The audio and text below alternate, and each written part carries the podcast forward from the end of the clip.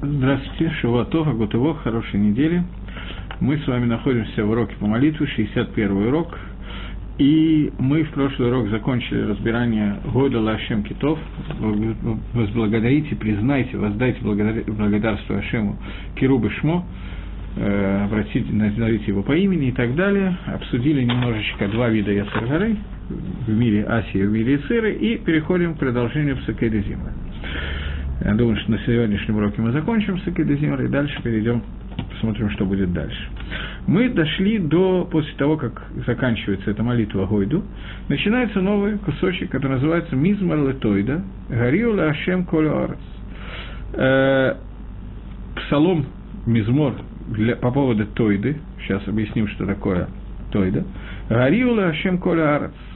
Пусть э, трубит, приветствует Ашему вся земля – и вдоет Ашем Басимха, служите Всевышнему в радости, Боуля вода в Барину.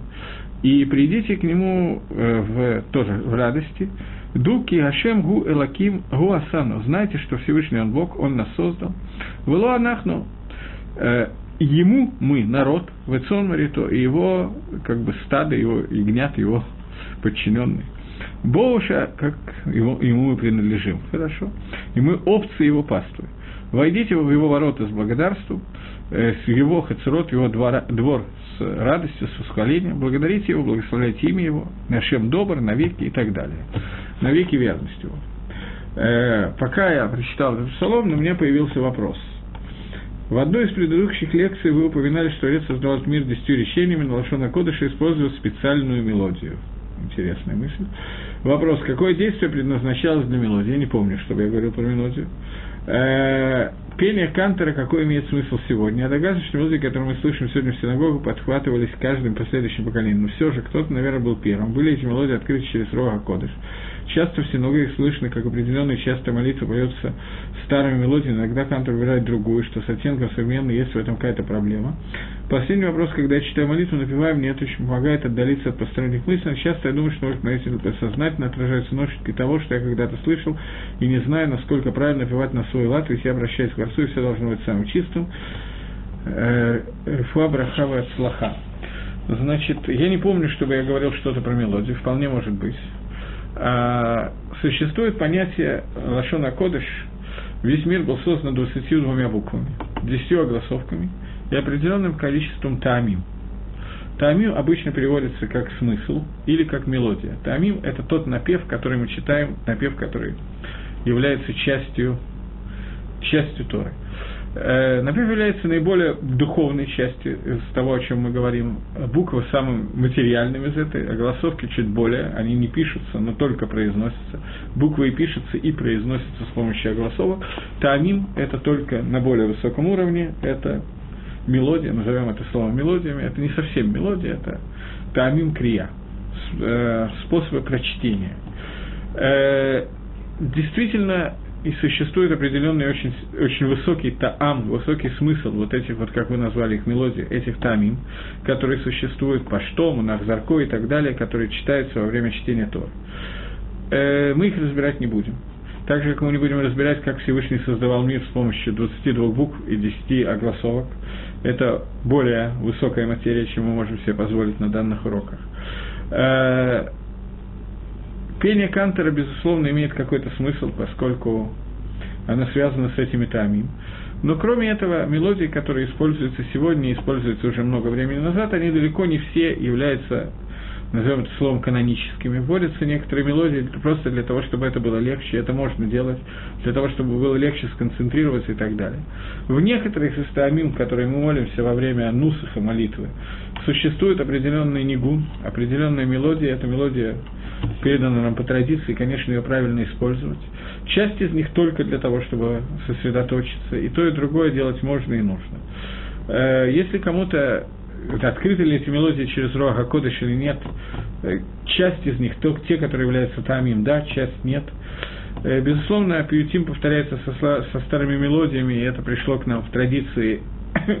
иногда это традиция правильная, иногда это взято даже из самых не религиозных свет и так далее, в этом нет ничего страшного.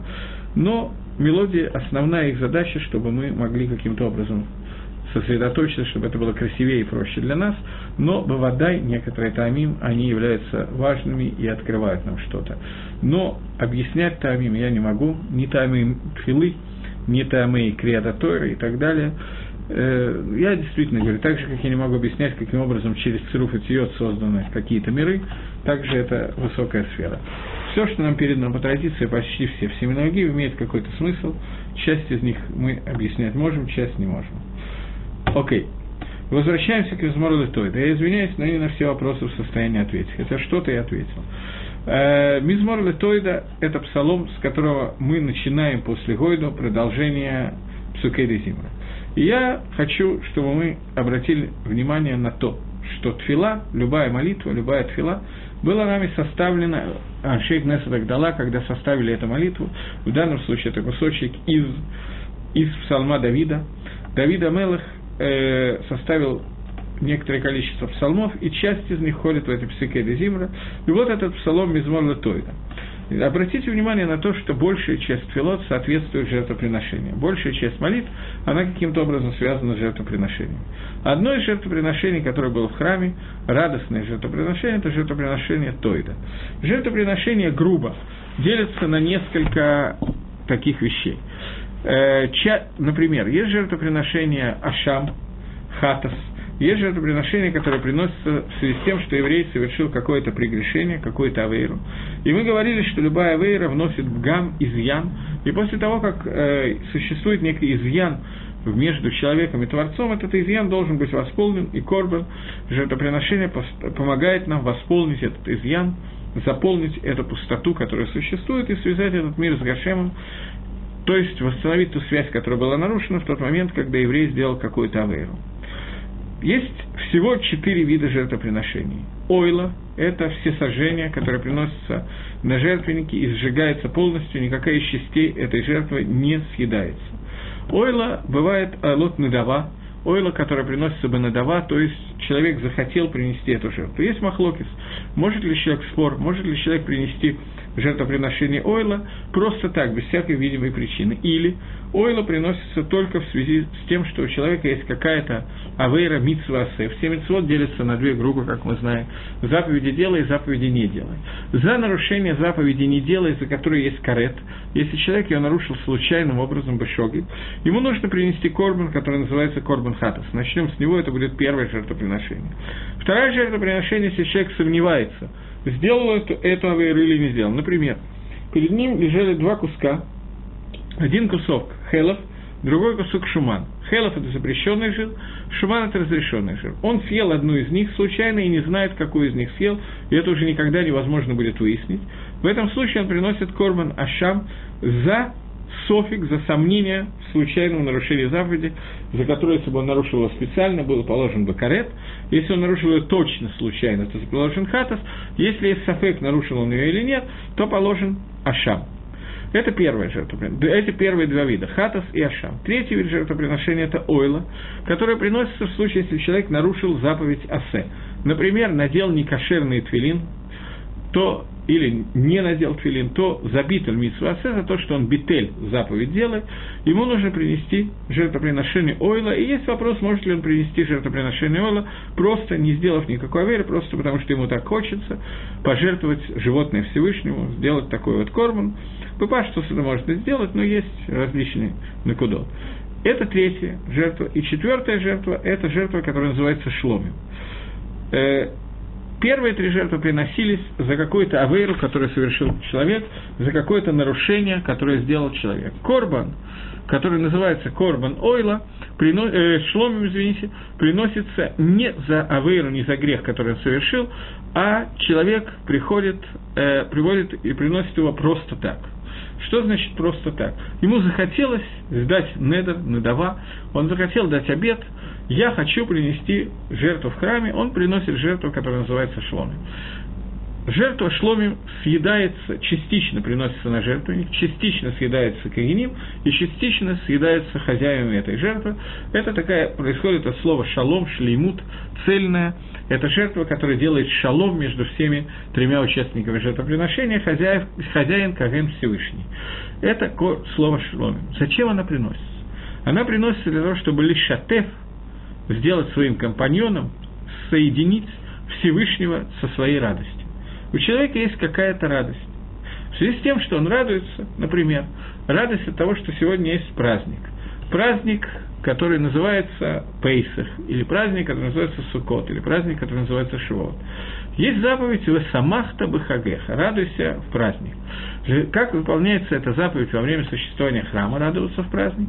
Человек приносит жертвоприношение шломим, и еда этого жертвоприношения, приношение еда этого жертвоприношения, это выполнение митсвы симха съемтов. И одновременно он пьет вино, и вино с мясом, которое он приносит, возливает на жертвенник, и приносит корбан на жертвенник, и ест этот жертвенник, это выполнение заповеди Симха Съемта. Таким образом, каким образом он выполняет радость Симхи? Тем, что он свою Симху соединяет с Творцом. В его Симхе становится еще один участник его радости. Это Всевышний.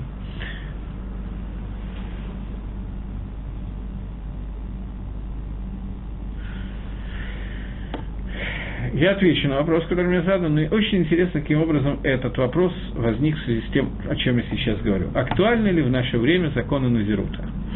Я совсем, одна из тем, которую не успел затронуть во время молитвы, это законы Назирута. Но я отвечу на этот вопрос. Вероятно, это связано с жертвоприношениями Назира, поэтому я думаю, что это связано с моими словами. Э, жертвоприношение сегодня сделать невозможно. Поэтому человек, который сегодня, надо быть с ними пядя во лбу, чтобы это сделать, но если человек сегодня принимает назирут, то он остается назиром, но закончить этот назирут он уже не может, потому что сегодня не существует Бейдамигдаш.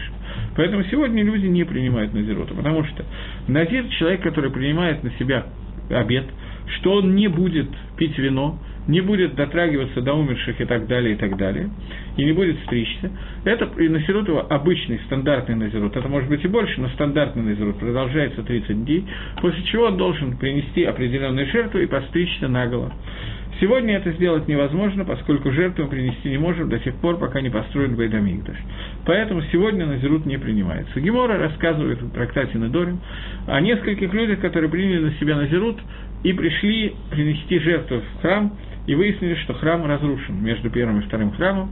Они пришли и узнали, что первый храм разрушен. И они не могли избавиться, закончить свой назирут до дня своей смерти или до дня построения храма. Поэтому сегодня назирут принимать не надо, это не актуально. То есть, как бы по закону это актуально, но поскольку речь идет обычно о нормальных людях, то нормальные люди сегодня назирут принять не могут, поскольку они знают, что они не могут его закончить. Поэтому это будет бессмысленное занятие, которое запрещено делать, поскольку если он примет назирут, то в этот момент назирут получится, а после этого избавиться от него будет невозможно, и он обязательно, поскольку любой из них э, любой человек сегодня прикасается к мертвым, мы все находимся э, в состоянии ритуальной нечистоты. Поэтому человек, который сегодня примет назирут, его сразу можно бить, поскольку он уже находится в состоянии туматмет, в состоянии ритуальной нечистоты, поэтому человек это подобно человеку, который принимает назирут в бейт ворот, человек, который находится на кладбище и принимает назирут. Его можно сразу же бить. Также сегодня можно сразу же бить, но проблема в том, что его можно бить долго, поскольку он никогда не закончит свой назирут. Мне спросили, можно ли такой назирут освободиться от такого назирута э, с помощью какого-то петаха. Я не знаю, какой может быть петах для того, чтобы освободиться от назирута, поскольку для того, чтобы был петах, нужно, чтобы что нужно? Какой петах можно предложить? Каким образом можно решить эту проблему? Я пока не вижу.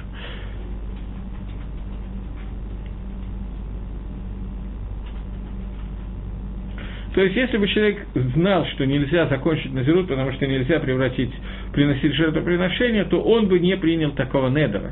И поэтому он переживает, что он принял, и поэтому можно освободиться таким образом от этого недера.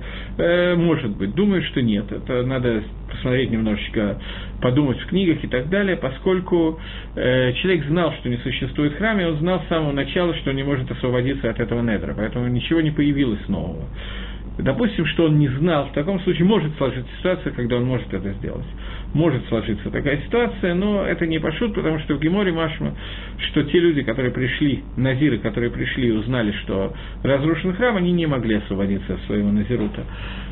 Поэтому надо смотреть. Может быть, какую-то ситуацию можно придумать, но Гемора не смогла найти такой ситуации. Окей, давайте мы вернемся к, жертву, э, к жертве Тада, к жертве шломим, в начале жертвы шломим. Так вот, четвертый вид жертвоприношения – это шломим, когда я просто радуюсь и хочу свою радость соединить со Всевышним, чтобы Всевышний был участником моей радости, поэтому я приношу Всевышнему жертвоприношение, которое называется шломим. Внутри шломим есть разделение на стандартные жертвоприношения, называемые шломим, и на жертвоприношение, которое называется шалмей тада, жертвоприношение, которое называется шломим, но шломим туда. Есть две разницы между стандартным шломем и корбан тада, который есть в шломе.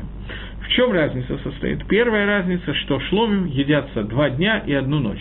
У каждой жертвы есть свое ограничение, сколько времени его можно есть. После этого она должна быть уничтожена, съедена до того, как наступит время окончания еды. Если нет, то ее нужно сжечь. Шломим – это два дня и одна ночь. Корбан тада – это один день и одна ночь. Это выделяет Корбан Тада от Шломим первое выделение, и второе – это то, что Корбан Тада вместе с ним приносится э, жертвоприношение, которое называется Халот Тада. 40 хлебов приношения, которые мы приносим одновременно с жертвой Тойда. Из этих 40 хлебов они будут четырех разных видов. Три из них маца и один хомец.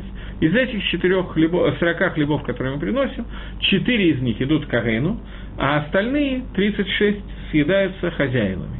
Поскольку за одну ночь и один день съесть 36 хлебов плюс небольшого бычка одному человеку может быть тяжело, может быть, он хочет кого-то угостить, а специально сделать так, что все, что я съел, я съел, остальное понадкусываю, как делают у нас на Украине, тем не менее не принято, поскольку это жертвоприношение, и таким образом я специально делаю так, что жертвоприношение идет лабейда срейфа, идет сжигание, а сжигать жертвы нельзя просто так, они должны быть съедены. Если мы не смогли, то мы сжигаем. Но мы должны постараться их съесть без остатка.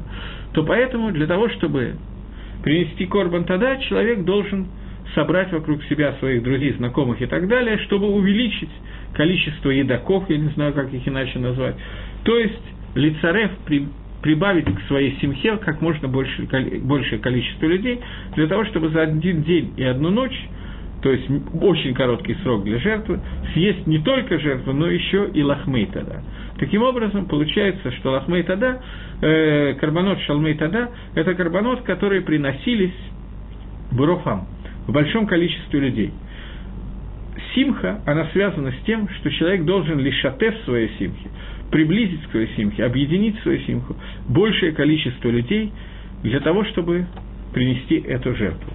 Сама жертва шломим и жертва Тойда, обе эти жертвы, и то, и другое подходит под название шломим, они приносились в связи с тем, что, Всевыш... что мы хотим сказать Всевышнему спасибо за то, что произошло. Жертва Тойда приносилась за четыре вещи, которые произошли с человеком. Если он был в тюрьме и вышел из тюрьмы, не получив там незака, первое. Второе, если он перешел море или пустыню, то есть окончил путешествие, и оно закончилось благополучно. Второе. Третье, если он был болен, и четвертое, не помню, в связи с чем. Четыре вещи, по поводу которых человек должен чувствовать благодарность ко Всевышнему и должен принести жертвоприношение Тойда. Тойда происходит от слова «тада», «спасибо», благодарственную жертву Всевышнему. Сегодня, когда мы не приносим эти, этой жертвы, нам установили наши хахамим, что в начале Псукейда Зимра, после Гойда, после того, как мы признаем э, существования Творца, и что существует только Творец, и только Творец управляет весь всем миром, после этого наши мудрецы установили нам, что мы говорим «Корбан Тада».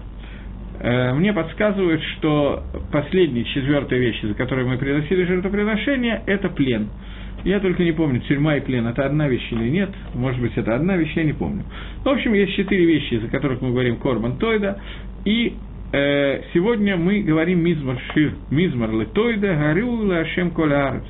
Все э, э, Мизмор тогда, я не буду переводить, Гарию, приветствую, шуми Всевышнему, приветствую ему, вся земля. Авдуя Дашем Басимха, служите Всевышнему в радости и так далее. Таким образом, суть этого мизмора, мизмора летоида, суть этого мизмора – это радость, которую мы проявляем в службе Всевышнему. И когда мы проявляем эту радость, мы хотим, чтобы в этой радости участвовал Творец и участвовало как можно больше людей, как это происходило в Корбан Тойда.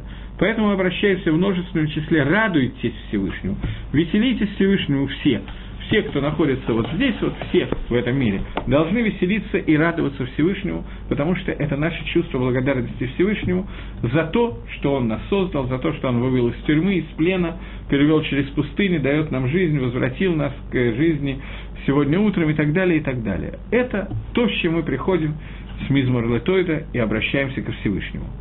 Э, здесь надо понять, Тфила – это заповедь, которую дал нам Творец мира.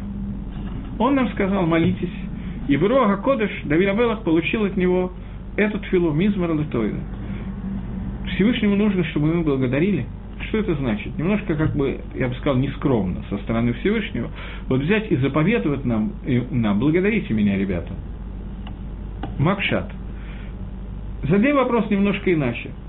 Есть заповедь, за которую Всевышний наказывает одна из самых строгих заповедей, которые существуют, и за эту заповедь человек должен жертвовать своей жизнью, не служить авойде зори, не поклоняться идолам. А Кодыш Баругу за эту заповедь спрашивает, в общем, может, не строже, чем за все остальные заповеди, но также строго, как за прелюбодеяние, за кровосмешение и так далее. Моих патлашем, почему Всевышнего так волнует, что мы не поклонялись идолам? А поклонялись Гашему, обращались к Гашему, они обращались к Авойде Зои. В чем такая проблема? Просто нескромно. Обращаться надо ко мне, говорит Гашем. Если вы обратитесь помимо меня еще к кому-то, я вам по голове дам, настучу. Зачем? Работайте, служите мне. Для чего это нужно Гашему? Может такой вопрос нельзя задавать, я не знаю. Но, тем не менее, Мисмар Латойда, вы должны мне благодарить. Наши хазаль считают, что Всевышнему приятно, когда мы вставим вот этот вот Мисмар Латойда. Что такое проблема, если мы поклонимся Авойде Зоре, не дай Бог, не про нас будет сказано? Почему это так волнует Акодыш Бругу? Вопрос на поверхности. Самые простые вопросы, которые могут быть. Понятно, что Акодыш Бругу, Всевышний Благословен, у него отсутствует понятие, которое называется гайва. Полностью отсутствует. Такая вещь, как гордыня, гордость, которая есть у людей, у него отсутствует. Но при этом Акодыш Брагу считает, что мы должны служить именно ему, а не в коем случае никому-то другому. Я думаю, что ответ на этот вопрос на поверхности, и вы уже догадались и поняли, что я имею в виду, но, тем не менее, сформулируем ответ на этот вопрос более четко. Замысел Творца состоит в том, чтобы его мир, который он создал, получал от Творца только понятие, которое называется «тава», понятие, которое называется «добро» больше ничего, кроме добра. А Кодыш Барагу не хочет давать этому миру. Для того, чтобы это добро было цельным, как мы много раз говорили, еще скажем, нужно, чтобы это добро было заработано, нужно понятие, которое называется авойда, служба Всевышнему. В тот момент, когда мы обращаемся к Творцу, когда мы выполняем его заповедь, мы соединяемся с Гакодыш Барагу, и это есть то тава, то добро, которое он хочет нам дать. Добро может это вылиться в самых разных способах, соединения видов и так далее, но двикут башем, соединение с Творцом, это то, чего хочет от нас Творец. В тот момент, когда мы халила хас, не дай Бог, кто-то из нас служит Авой Дизоре, то гармония двикута Всевышнего с этим миром нарушается. Поэтому Акодыш Баругу наказывает за это очень строго. Поэтому Всевышний предупреждает нас, не дай Бог, не обратитесь в сторону Авой Дизоре, не дай Бог, не служите ей, потому что если вы это сделаете, вы нарушите контакт между миром и Всевышним. Понятно, что если это нарушение произойдет, то чтобы оно не произошло, Всевышний нас предупреждает и наказывает, чтобы этого не было. С чем это можно сравнить? Я помню, как примеры собственной жизни. Я помню, как моя мама, она работала, Зикрона Левроха, она работала в химической лаборатории, и когда мы были детьми, я был ребенком, то в школе, вероятно, я не знаю почему, не хватало каких- каких-то реактивов, и учительница химии периодически просила мою маму спереть из лаборатории какие-то реактивы и принести в школу. Понятно, что эти реактивы были, в общем, никому, кроме учительницы или в лаборатории, никому не нужны, и нужно было показывать там какие-то опыты детям и так далее. И, в общем, мама приносила из лаборатории, думаю, что воровством это не являлось, она не получила никакую гану от этого, кроме того, что принесла в школу, и нам могли показать какие-то там научные эксперименты, спешать Э, аргентом НА3 еще с чем-то и получить какие-то результаты, показать, что выпадает в осадок, а что нет, и, может быть, до детей что-нибудь дойдет, а может быть и нет. Но реактивы периодически таким образом оказывались у нас э, в квартире. В том числе различные виды кислоты, например, серная кислота концентрированная. Поскольку, чтобы не нести много, мама приносила некоторое количество концентрированного, потом можно разбавить. И мне тоже очень хотелось проводить какие-то научные эксперименты в ванной комнате. Я э, тоже брал кислоту, воровал, не знаю, как это лучше сказать, и лил в мензурки на руку и так далее, и так далее. Меня за это периодически наказывали безрезультатно. Но, тем не менее, не то чтобы маме было жалко кислоты, ей было жалко моей руки – на которую я пролью, потому что я был еще в младших классах, на курсе, нам в третьем классе на природоведении, нам хотели показать какой-то эксперимент, и совершенно явно, что ребенку третьего класса не надо самостоятельно лить э, серную кислоту себе на руки концентрированную. Сейчас я это могу понять, тогда мне это было понять довольно тяжело. На меня кричали, ругались и так далее. Результат. Это нужно было для того, чтобы ребенок не получил какой-то незык, какую-то рану. А Кодыш Баругу говорит нам, не делай этого, я тебя стукну для того, чтобы объяснить нам, что в тот момент, когда ты слушаешь Авой Дезоре, я взял Авой Дезоре как самый простой пример. Это абсолютно относится одинаково к любой другой миссии. Когда ты сделаешь эту миссу, у тебя будет такое отдаление от Всевышнего, что я тебя предупреждаю, что не делай этого, я тебе стукну. Не бери серную кислоту, получишь по рукам. И так далее, и так далее. Это не ахзариют со стороны родителей, это не жестокость со стороны родителей, когда они отбирают у ребенка э, лезвие, которым ребенка хочет немножечко порезать себе или товарищу лицо. Это не то, что они плохо относятся к ребенку, забрав у него бритву. Это совершенно по другим причинам. А Кодыш Барагу говорит нам о том, что когда вы нарушите те-то и те-то вещи, например, Авойдузору, это приведет к такому и трахкуту, к такому отдалению Творца от вас, что этого нельзя делать это хесед шельгашем, это э, добро со стороны Всевышнего, когда нам э, дается возможность не сделать какую-то авейру. С другой стороны, когда мы понимаем, что такое хесед Гашема, и мы говорим об этом, об этом качестве Всевышнего, то мы, наполняем, мы должны наполниться радостью и наполнить весь мир радостью. И это суть Корбана Тойда, о котором идет речь. И вот приношение этой Тойды, которое было, это благодарность Всевышнему за то, что нам была послана болезнь, от которой я выздоровел. Я оказался в э, состоянии саканы, от которой я избавился, опасности, от которой я избавился, и так далее. Хакодыш Барагу дал нам заповедь Тфилы. И возникает вопрос, Хакодыш Барагу нужны наши молитвы? Они, они нужны нам – это понятно. Нам нужно обратиться ко Всевышнему и попросить у него то-то, то-то и то-то. Зачем же Всевышний нам говорит, обратитесь ко мне и попросите у меня то-то, то-то и то-то. Нам нужно, пусть мы сами обращаемся добровольно. Ответ на этот вопрос я уже фактически дал. Зачем нужна мицва лит? Зачем тфилу ввести в разряд мицвы? Ответ на этот вопрос я уже дал поскольку человек может не ощущать этого. Ребенок не ощущает, что ему нельзя брать нож в руки, лезвие, бритву, он может порезаться. Ребенок не ощущает, что ему нужно брать кислоту, нельзя брать кислоту. Родители ему должны сказать, не надо брать кислоту, не надо брать нож. Если он возьмет, он сам это узнает, но будет уже немножко поздно.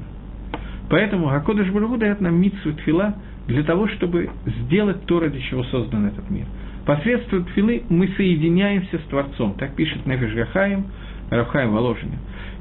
Когда мы молимся, Корбан, тогда мизмор шир, мизмор летоида, мизмор летоида, когда мы обращаемся к Всевышнему с этой молитвой, сформулированной Давидом Мелахом, и говорим, что будет приветствовать тебя вся земля и так далее, то мы соединяемся с Творцом – на уровне Корбана Тада. Мы выполняем то, что сказано Нишалмас Парим, э, парим Сфаты. Мы будем платить вместо Парим нашими устами. И тем самым мы выполняем и в Дуэде Ашем Басимха, служите Всевышнему в радости, Боули Фанан Барина, придите к нему с весельем, Дуки Ашем и Элохим, знайте, что Всевышний – это ваш Бог, Гу Асану Вело Анахну Амо, Вацон Марито, Он нас создан, и мы его народ, и мы Цон Марито, и мы его овцы, его стадо, и так далее, и так далее. И это икор вот этого вот маленького кусочка, который мы молимся. Мы объявляем Всевышнему тогда, и это тогда должно объединить нас в множественном числе. Тойда, радость по отношению к Всевышнему, благодарность ему, она не может быть в единственном числе, исходить только от меня. Поэтому это введено в общественную молитву Тфилашель Цибур, и это продолжение Псукейда Зимра, которое мы молимся. После того, как мы закончили Псукейда Зимри из Барлетоида, мы молимся и Квод Хашем Лаалам и Смах Хашем Бамасав. Прибудет слава Всевышнего во веки, и пусть Господь обретает радость в делах своих. Э, да, здесь есть 18 псуким, которые написаны. Этот э, кусочек не является псалмом царя Давида. Он надерган из разных кусочков Танаха. И всего включает в себя 18 псуким. Почему 18 мы сейчас обсудим, но вначале давайте примерно увидим содержание. Их объединяет только содержание. Каждый из них написан в совершенно разном месте, а один из них вообще нигде не написан. Взяли и составили новый посуд. Я прочитаю по-русски. «Да пребудет слава Господа во веки, пусть Господь обретает радость в делах своих». Посуд номер один. «Да будет имя Господне благословено отныне и вечно». Посуд номер два. «От восхода солнца и до закона восхваляя имя Господне». Три. Возвышен над всеми племенами Всевышний, над небесами славы его четыре. Господи, имя Твое навеки, Господи, память Твоя из поколения в поколение. Господь в небесах утвердил свой трон и царство и правит всем. Возрадуется небеса и возликует земля и скажет среди племен, Господь воцарился. Следующий посук, его нету в Танахе. Он выдуманный.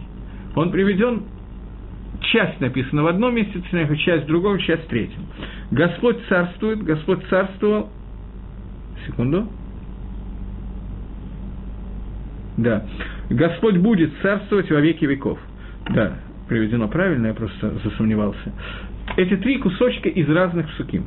Господь Царь Всевышний на все, на все времена, на, навсегда, племена исчезнут с его земли, Господь разрушил замысел племен, отверг задуманный народами, много дум в сердце человека, но только замысел Всевышнего осуществится, замысел Всевышнего стоит навеки, думы сердца его, Мидор, Вадор из поколения в поколение. Он сказал и возникло, он повелел и стало, творение земли. Ибо избрал Всевышний Цион, пожелал иметь его местом пребывания всего, ибо на Якове остановил свой выбор Всевышний, Израиля он выбрал, и не оставит Всевышний народа своего, и удела своего не покинет, он милосердный, прощает грехи, не губит, часто осводит свой гнев, не пробуждает всей радости своей. Всевышний спасает, ответит нам царь в день, когда мы возовем к нему. 18 кусочков истории из разных мест Танаха, 17 из разных мест Танаха и один составлен из трех других, несмотря на то, что обычно составлять псук из разных псуким нам нельзя – Коль писка да лопасак Маше, Маше лопаскинан, любой посуд, который не сказан Маше, мы не делаем сами. Здесь, тем не менее, он сделан, и надо увидеть, что это все значит. Э, цифра 18 – это не случайная цифра, как вы, наверное, уже догадались. Есть 18 утренних брахот, 18 благословений Шиманесра. Мы сказали, что 18 брахот соответствует 18 в мире Асии, 18 в мире Ацилов соответствует 17 брахот Шманаэсра, и вот, оказывается, есть еще 18 псуким, которые сказаны в Иик вот. В позвоночнике у человека есть 18 позвонков. 18 позвонков в позвоночнике – это связь между у некоторых людей она существует. У человека, у которого есть мозги, мозг человека связывается со всем телом человека. Связывается он именно через позвоночник. Через позвоночник проходит такая вещь, которая называется на иврите худа шедра. Как она называется на русском, я, честно говоря, не знаю. Э, что такое худа шедра? Есть мозг. Мозг входит плавно в позвоночник. Внутри позвоночника есть полость. И та же самая, фактически тот же самый хомер – почти тот же самый хомер, почти тот же самый материал, из которого состоит мозг, спускается ниже и проходит спинной мозг, я вспомнил, как он называется по-русски, спинной мозг, он соединен с обычным мозгом и проходит по внутри полости, которая есть в позвоночнике, и проходит до 18-го позвонка, дальше он не распространяется, и, например, в таком разделе, который называется хвост, он отсутствует. Позвонков есть больше, чем 18, но 18 позвонков, которые являются основными. Я понимаю, что не у всех людей есть хвост, я догадываюсь в общих чертах, но если мы разберем, скажем, корову и так далее, то у нее в 18 позвонках есть то, что называется худо шедра, дальше нету. У человека то же самое, есть худо шедра, который есть в 18 позвонках, спинной мозг. Дальше эта жидкость, может быть, как-то выделяется, но ту же самую функцию она уже не делает, и до конца, до копчика она не доходит. От этих 18 позвонков расходятся все нервные окончания, которые входят во все тело человека, и сигналы, которые поступают из мозга во все органы тела, включая хвост и палец на ноге и так далее, и так далее, и у человека и животного, они передаются именно через вот этот вот худо шедера, о котором я сейчас говорю, через эти 18 позвонков, которые являются основными. Таким образом, позвоночник является связью между мозгом и всем телом человека, через которую мозг может лишлот алягуб человека. Мозг может управлять частью человека. И квот, он составлен кинегет этих 18 позвонков, этих 18 вещей, 18, не знаю, позвонков, через которые Всевышний руководит э, миром и через которыми мозг руководит телом. Эти 18 и кого 18 псуким раскрывают сущность Валами и Цира, в мире и Цира, сущность того способа, которым мы обращаемся ко Всевышнему. Я хочу обратить ваше внимание на такую вещь. Может быть, я говорил, местами я говорил это, но тем не менее. Когда мы говорили, комментировали, обсуждали Шманесра, то я говорил о том, что в есть четыре поклона. Эти четыре поклона являются достаточно важным. Один из них является отдельно выделенным Гемора. Я не могу сказать, он самый важный или нет. Его Гемора выделяет отдельное. И Альпикабола в нем есть отдельный смысл, не такой, как в трех других поклонах. Это поклон, который в моде. Гемора говорит, что когда Гемора в трактате Бавакама говорит, что человек через 7 лет после смерти, его позвоночник превращается в нахаша, в змею. Понятно, что позвоночник по форме напоминает змею, но почему он должен превратиться в змею? Это отдельный разговор. Говорит Гемора, вы уши лока модим. Это в том случае, если он не кланялся в моде. Поклон, который мы делаем в модим, должен был сделан таким способом, чтобы все до 17 благослов... э, позвонков, которые есть, они согнулись, они сделали и кафыфу. Почему это должно быть сделано именно в модим? Об этом сказано. Модим происходит от слова гадаа, признание – человек, который стоит наверх, вот так вот, как мы находимся вертикаль, то он напоминает Нахаша до того, как Нахаш стал полностью горизонтальным, был лишен ног и стал самым низким из всех зверей. До этого он был самым высоким из всех зверей. Человек, который находится вот в таком вот положении, он должен признать, что над ним находится Всевышний, и Всевышний руководит весь миром. Благодарить за это Всевышнего и признавать это. Если этого человек не делает, то фактически он выполняет функции Нахаша, и он превращается в Нахаша. Это говорится о том, кто ло караба модим. Человек, который не кланяется в моде. Когда мы говорим об этих ириковод, об этих суким ириковод, мы не должны кланяться. Это надо сделать именно в моде. 18 позвонков должны склониться именно в воде функция и кого-то это немножко другая.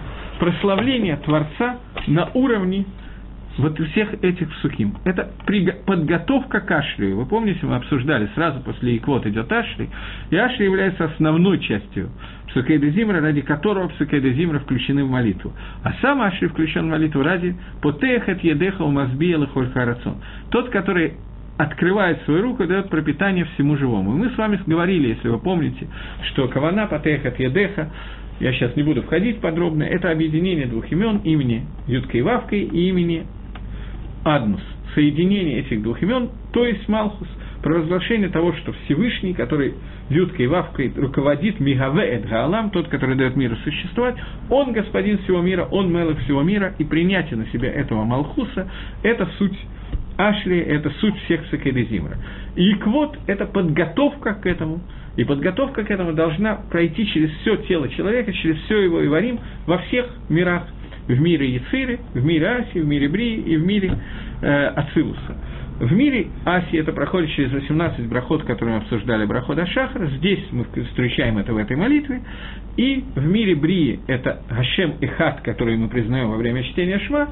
И в мире Ацилус это входит в молитву Свясей Шманесера, 18 бракот, и поклон, который мы делаем в моде. Это просто, чтобы увидеть, что эти вещи связаны. Э, секундочку.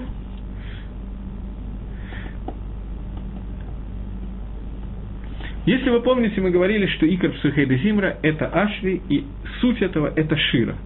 Шира происходит от слова «шир», замкнутый круг – когда все выходит из одной точки, и в эту же точку Сурсов возвращается, и это Шира, который пел Маше, Аз Ешир Маше на Израиль, когда мы видим от начала до конца замысел творения, то это Шира, а Шир Гаширим, который сказал Шлома, это венок, венец сонетов, это когда мы видим, что все звенья в результате приходят к одному и тому же результату, и все это нужно для проявления Творца как Мелаха.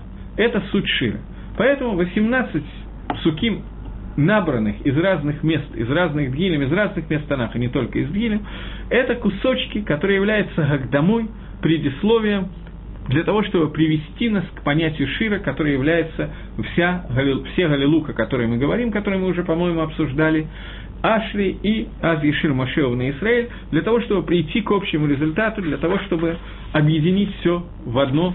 Для этого нужно сказать эти 18 суким, каждый из которых относится к одному из хульет нашего позвоночника. И хулья – это не только позвонок, хулья – это звено, много хульет вместе составляет позвоночник. Каждая хулья является необходимой частью этого. Если какая-то из этих хульет не функционирует, кроме всего прочего, человек, у которого есть радикулит, знает, что это такое. Но кроме этого, если одна из этих хульет не функционирует, то какие-то части нервных окончаний не могут руководить каким-то органом человеческого тела. Результат этого понятен. Можно компенсировать какую-то часть этого, но это дикие боли, и это не управление какими-то частями мышц, которые руководятся через эту хулью теми нервными окончаниями, которые уходят. Это хулья, это звено. Таким образом, 18 звеньев – это 18 раскрытий того, как мозг управляет телом, и 18 раскрытий того, как Акодыш Буругу управляет этим миром. Кинегидзе установлено 18 брахот Шманаэсра. И брахот мы видели, как они составлены, что они притягивают к себе гашпау, влияние Творца в этом мире. Окей. Э,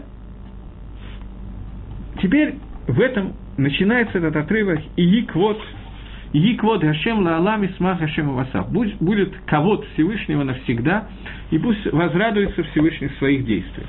Что такое понятие ковод, которое обращено ко Всевышнему? Фактически этот кусочек рассказывает о понятии, которое называется ковод. Ковод – это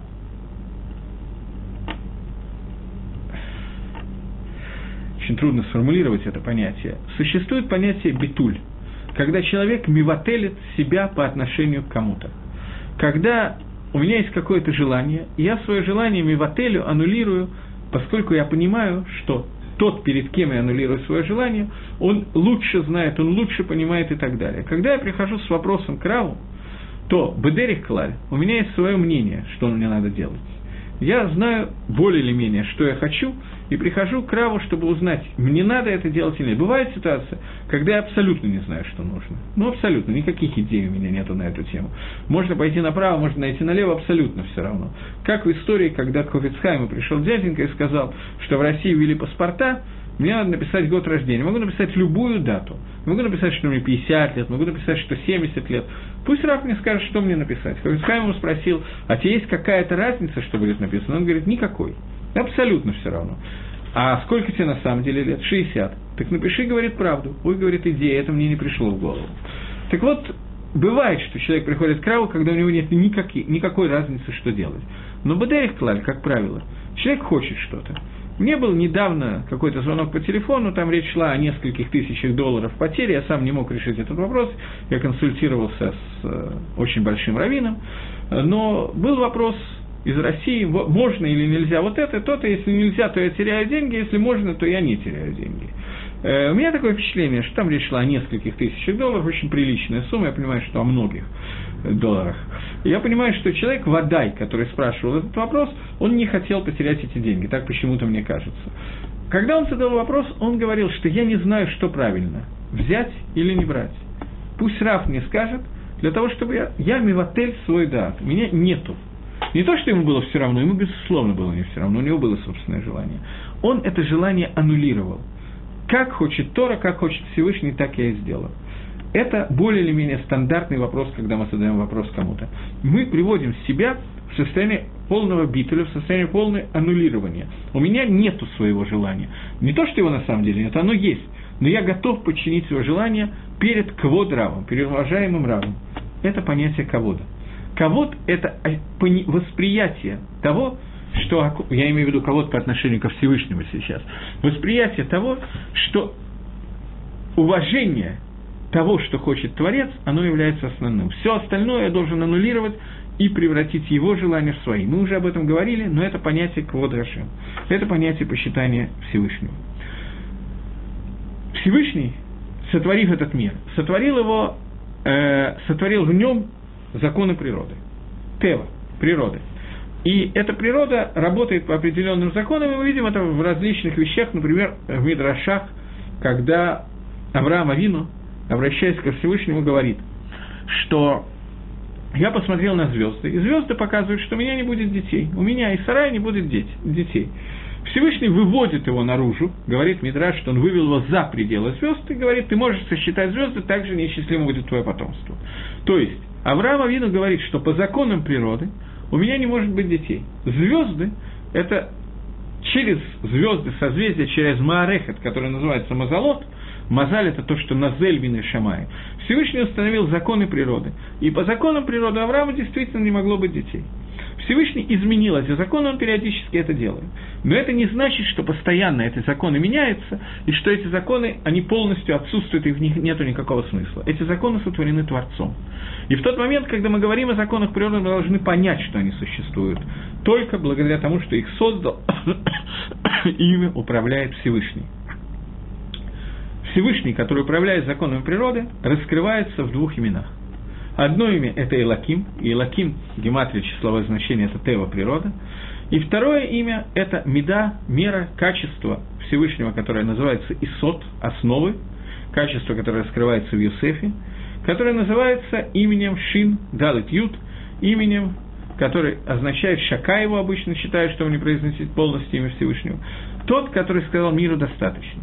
В Мидраше говорится о том, что Всевышний создал мир из одной точки, потенциальной точки, когда мир начал расширяться, то сокрытие Творца в этом мире начало увеличиваться, увеличиваться, увеличиваться, и Всевышний сказал, дай, достаточно. Что если этот мир будет сокрытие Всевышнего еще выше в этом мире, то уже нельзя будет выполнить функцию человека в этом мире. И это имя Шакай, оно является то, тем именем, которым Всевышний управляет природой и создал природу. Имя Илаким тоже связано с этим, но основное имя, более высокое имя, чем Илаким для, для природы, это имя Шиндалат Ют Шакай. Это имя состоит из трех букв, и его возможно написать разными способами. Шиндалат Ют, Ют Далит Шин, Далит Шин Ют, Ют Шин Далит Шин Ют Далит. Есть четыре возможных, э, извините, шесть возможных способов написания, и в каждом способе есть три буквы. Таким образом, 3 умножить на 6 – это 18. 18 проявлений – которое существует этого имени Шакай. Тут меня Иов спросил, если я не ошибаюсь, Иов зовут, что Гакодыш Баругу с помощью Тами мелодии создал мир, он создал не только, да, Иов его зовут, я уже вижу, не только с помощью мелодии, но и с помощью сочетаний букв, в том числе сочетание 22 букв еврейского алфавита, в том числе определенное сочетание букв в именах Всевышнего, это является то, как Всевышний создавал этот мир. Плюс к этому есть чтение этих написаний, оно зависит от огласовок, их 10, и плюс к этому есть э, еще мелодии, назовем это мелодией, я не знаю лучшего слова, тамим, с помощью которого это читается, это еще на более высоком уровне. Каждая из них соответствует творению одного из миров. Таамин соответствует мелодии, соответствует миру Ацилус. Больше я на эту тему говорить не буду. Это меня занесло, я извиняюсь, но такой был вопрос а мне почти на эту тему надо говорить. Так вот, 18 сочетаний есть возможных слияний букв из имени Шакай, и эти 18 сочетаний соответствуют э, 18 псуким Ют э, и Иквод Хашем. Будет имя Всевышнего, э, будет, будет Кавод Хашем, слава Всевышнего, она находится в Каводе. Э, таким образом, суть этой суги, этих псалмов, этого не псалма, а этого кусочка, это объяснение того, что такое является имя Шакай со всеми его производными, имя Шиндалат Юд. Э, я уже сказал, что это имя, икор, этого суть этого имени, это проявление и творение Всевышнего этого мира через природу. Есть проявление Всевышнего вне законов природы, есть проявление Всевышнего в законах природы. Когда Всевышний проявляется в законах природы, то нам его увидеть наиболее трудно. В тот момент, когда происходит какое-то открытое чудо, Нес, Нес Герлуй, Всевышний раскрылся так, что все сказали «Зеки лива анвегу», вот это Всевышний, я его произлежу. Это гораздо легче. Но в тот момент, когда Всевышний скрыл себя, Бетева, Бамарехе Тева, скрыл себя, и это сокрытие сделал таким, что он Амар «дай, достаточно», что если скрыть чуть-чуть сильнее, то в этом раскрытии мы уже никогда не сможем раскрыть Творца, то мы с вами, к сожалению, из-за нашей Яцергора, о которой мы говорили в прошлое занятие, наша Тева, наша природа, в которую вошла Яцергора, то нам уже значительно тяжелее понять и воспринять Творца. И это суть имени Шиндалат Ют, и 18 сочетаний букв, из которых можно составить в этом имени, они соответствуют 18 псуким, в которых мы говорим, что Всевышний, который скрыл нас в природе, его квот будет Мивурах, его мы должны благословлять. Теперь в связи с этим введением обратите внимание на слова этого псалма. Фактически все, что я сделал, я сделал некоторое введение в этот, ну, я все время называю псалмом, это неверно, этот отрывок. Да пребудет слава Всевышнего веки, пусть Всевышний обретает радость в делах своих. Мы говорим о сокрытии Всевышнего в законах природы – Пусть в этих законах природы он будет раскрыт нам. Обратите внимание, я уже говорил вам, что Ашри, который мы читаем, который является сутью Псакейда Зимра, а Иквот – это только предисловие к Ашрию.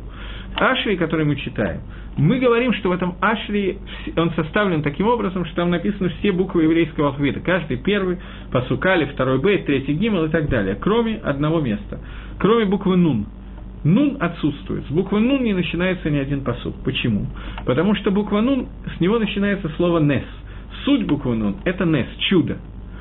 Ашри – это прославление Псукей де Зимра, Шира, Шир, который мы поймем и так далее. Это прославление Всевышнего через природу, не через Нес. Для того, чтобы мы восприняли, что такое Гакодыш Барагу и Гадуло, с этого начинается психодизм, разгоду Ларашем. И мы говорили, что нам очень тяжело Легадот Ларашем, поскольку вся наша Тева, Валам Асии, и Малах Яцергора, Валам Яциры, они протестуют против того, чтобы мы могли сознаться, признать, увидеть, что Эйн от Милвадо, нету ничего, кроме Творца. И это и карширы, признать и увидеть, что все проявления, которые мы видим, бен бе дерегатева, бен шилоба дерегатева, как в законах природы, так и вне законов природы, это проявление лица Всевышнего, проявление лица Творца. И это суть Ашри. И это же показывает нам 18 псуким, которые здесь поставлены. Причем суть их – это посук, которого нету в Танахе вообще. Основной посук, на который я вижу, что мне надо остановиться, потому что времени у меня все меньше и меньше – в которой говорится, э, что Господь царствует, Господь царствовал, Господь будет царствовать в веки веков. Хашем Мел, э, Мела, Хашем Мола, Хашем Имлох, Лалавай. Всевышний царствует, Всевышний царствовал и будет царствовать в эти веков. Такого посука в Танахе нету. Есть посук о том, что Всевышний был царем. Есть посук, что Всевышний будет царем. Есть посук, что Всевышний царь. Но в одном посуке эти три понятия не употребляются в Танахе ни разу. Здесь, для того, чтобы составить это наиболее сконцентрировано, нам Ваншейк Неса Дагдала составили это из трех посуков, несмотря на то, что обычно мы такого не делаем. Мы не меняем посуки. Надо было привести все три посука, но тогда бы их было не 18, а 19, это неправильно, 20. Поэтому из них сделан один общий посук. И это суть вот этого отрывка. Хашем Мелах, Хашем Молах, Хашем Млох Что я имею в виду сейчас? Сегодня мы видим тот мир в таком виде, где, как вы догадываетесь, существует несколько человек в мире, я думаю, что их больше половины значительно, которые не видят Малхут Шамаем, для которых Гашем в качестве Мелаха никак не проявился. Когда мир еще не был создан, обычно Гашем Малах, Гашем царствовал, можно понять двумя способами. Что было время, когда Всевышний проявил себя как царь значительно больше, чем сейчас – а именно время храма, и это действительно так. Время первого храма, время Шламу Амелаха, когда Всевышний проявил себя как царь царей невероятно сильно. Со времени Авраама до времени Шламо прошло 15 поколений. От Шламо до разрушения храма, до Циткияу, прошло еще 15 поколений. Того 30 поколений. Центральное поколение этого Шламо, когда был построен храм, и когда наиболее явно было проявлено Малхут Всевышнего в этом мире – 30 поколений соответствует 30 дням лунного цикла. Луна рождается, Луна доходит до, своего, до своей самой большой круглой формы, и Луна начинает уменьшаться, и она снова исчезает и снова рождается. 30-летний цикл. Середина этого цикла, 15 число еврейского месяца, соответствует царству Шламо. Еврею подоблено Луне.